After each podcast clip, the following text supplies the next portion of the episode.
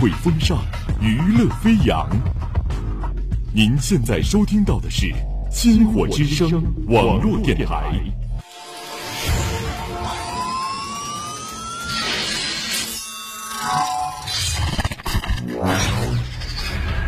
各单位注意，各单位注意，前方目标逼近，前方目标逼近。攻击队准备，狙击手准备。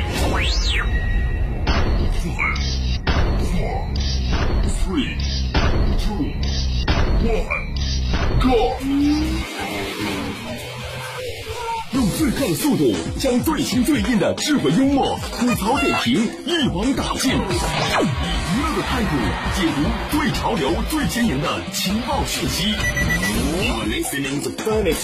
娱乐没有圈，等待你的出现。娱乐没有圈，娱乐没有圈。Hello，大家好，欢迎来到今天的娱乐没有圈，我是文文，我是润润。刚刚我跟文文在路上走的时候哈，我们俩就在那块儿刷抖音嘛，嗯，就看到有一个视频，我觉得还蛮有意思的，就跟大家一块儿分享一下。哎，好啊，就是 你知不知道最近就是短视频平台它会有那种小测试？哎，我知道呀，我还测了好几个呢。对，它就是说那个答案之书，哎就之前的时候是书本类的，就是它是一本很厚的书过演变过来的。是的，然后那个书它每一页它会有各种各样的答案，比如说你可以问，哎，我会成功吗？它这一页可能就会说，嗯，你需要准备，哎然后你需要努力，或者可能不会，就是会有这样的答案。然后是的它这本书的使用方法就是说，你把手放在上面，虔诚的在心里面默念你的问题对，嗯然后过几秒之后你再翻翻开开这一页，一页然后它就会给你答案。然后现在呢，由于这种互联网的盛行，他就把这种书本改成这种网络的，对你对着手机默念这个你的问题，然后按下这个按键，它就会出现这个答案。就有一个网友嘛，看到这个视频就蛮搞笑，那个网友就分享，他就问这本书，就是说，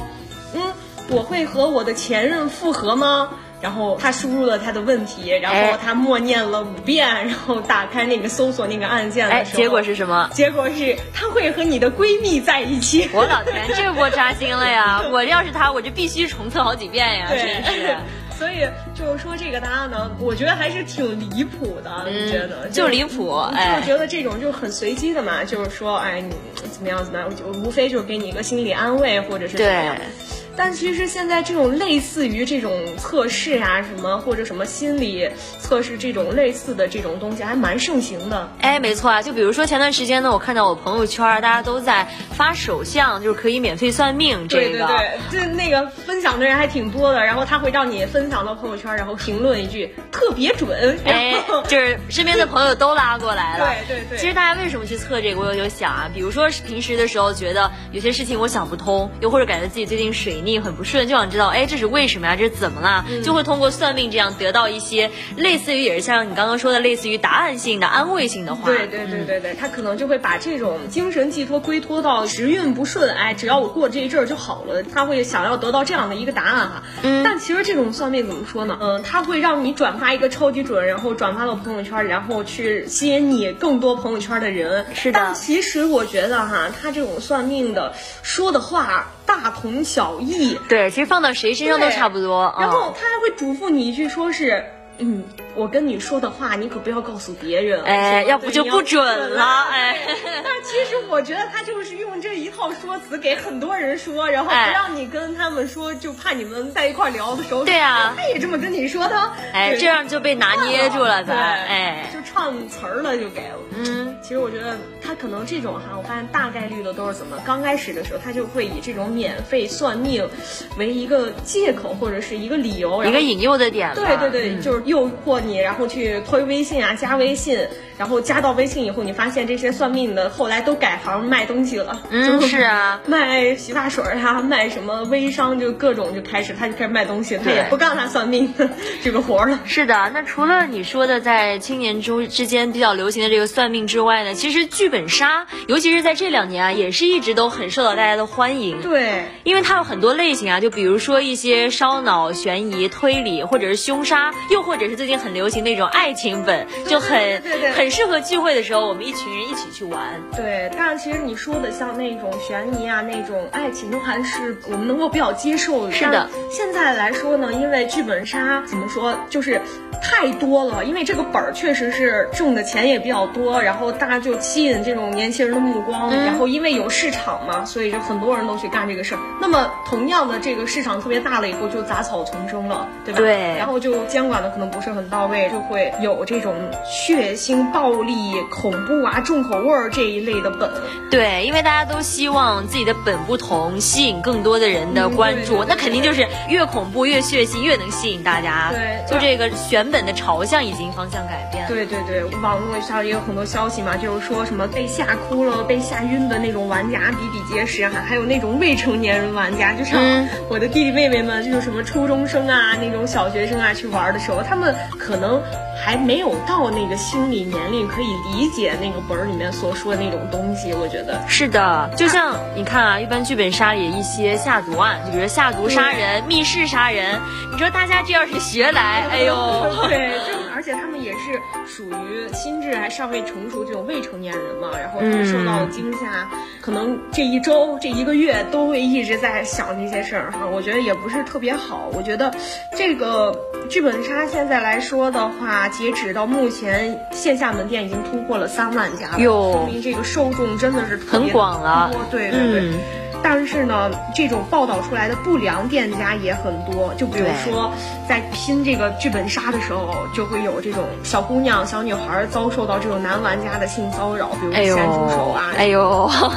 多，而且你在那个不光是剧本杀，还有那个密室逃脱，是很容易就是被在那样密闭黑暗的环境下有一。些那种猥琐男啊，就是伸出了他的咸猪手。是，所以说最主要的是，也不希望这个剧本杀、密室逃脱，就是让我们的年轻人在现实世界中迷失了方向，也希望能够遏制住这样的乱象。对对对，市场的这种乱象横生的话，如果咱们就放任不管的话，嗯那后果肯定是不堪设想的哈。嗯，但是就是说，我觉得应该有一个标准吧，就是来控制一下这个剧本的品质把控。而且还有一个事情，就是我觉得我们应该打击那种盗版本。哎，没错，就是你像有很多那种人家辛辛苦苦写一个本儿，然后也是人家的这个智慧的结晶嘛，然后你就直接就拿去用，对吧？也不说一声。所以说，不光是这个安全隐患，还是精神引导，还是各方面的，还是需要一个合理有效的引导吧。嗯，那咱说完了这个对于自己这个命运的焦虑，还有这个剧本杀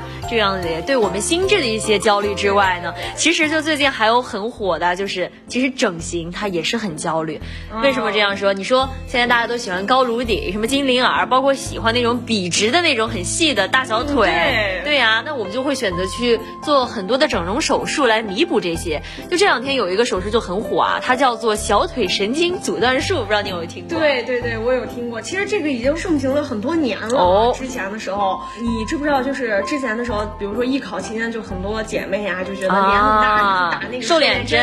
然后什对么瘦肩针、瘦腿针，她就是用那个这一类的针剂呢，让她的那个肌肉萎缩，就不让她在短暂的一段时间不长了。嗯然后后来呢，人就想让他一劳永逸嘛，就是说不要经常打这个针。然后他想怎么办呢？就把那一块儿吸收营养的那个血管神经给它割掉。割掉，对然后就让它彻底萎缩。实际上呢，虽然说它这个理论上是可实行的，但其实在操作当中呢，就是说这个神经被割断了，它可能在别的神经上又长了，可能就导致你这一块虽然没长了，但别的地方它可能长得更大了那块肌肉哈。这个操作起来这个危险也是很大的，因为它这个手术的后果是不可逆的。是啊，因为我们的肌肉在被阻断了之后呢，也就失去了收缩还有舒张的功能，这对于我们往后就这个腿部的影响是很大的。你就不能就是说肯定有一些运动，户外运动不能进行了，进行了。是的，而且你像咱们播音生还要时常的穿高跟鞋走路，对吧？就是要主持一些活动，我觉得也是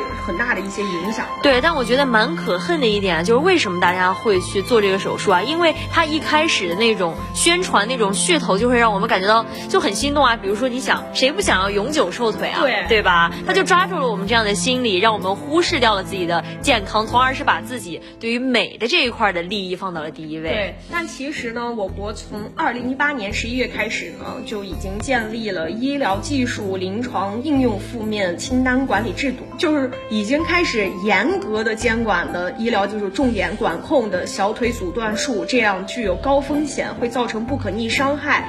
这种手术呢，早已经被正规的这种医疗医院呢给抛弃了。就正规的整形医院是不会给你做这样的手术的，哦没错他们只会是那种小作坊的那种才会给你做这样的手术。所以说，也提醒我们的听众们哈，如果说你动了这方面的心思的话，哎还是应该谨慎、谨慎再谨慎。而且呢，如果说正好你碰到有这样的医疗医院愿意给你做这样的手术，那么也侧面发现他们这个医院一定是不够正规的。是的，那另一方面呢，就是如果我们未来我们发现这样的各个行家还有领域在受到了一个很好的管控之后呢，其实对于我们自己来说，我们也要把握好自己心态的一种平衡。对的嗯。那今天跟大家说了这么多焦虑呢，也希望大家在听完我们的节目之后，少了那一份的焦虑。对，其实我们最重要的就是要放好自己的心态嘛。没错我们面对什么事情的时候，哪怕真的就是说咱们水逆期到来了哈，它肯定也有过去的一天。是，我们不要把心思就太寄托到这一方面，然后我们只有踏踏实实的过好每一天才是最实在的。嗯，人家不是说了吗？人在低谷，那四面可都是上坡对啊。那好了，我们今天的节目就到这里，就要和大家说拜拜喽，拜拜。耶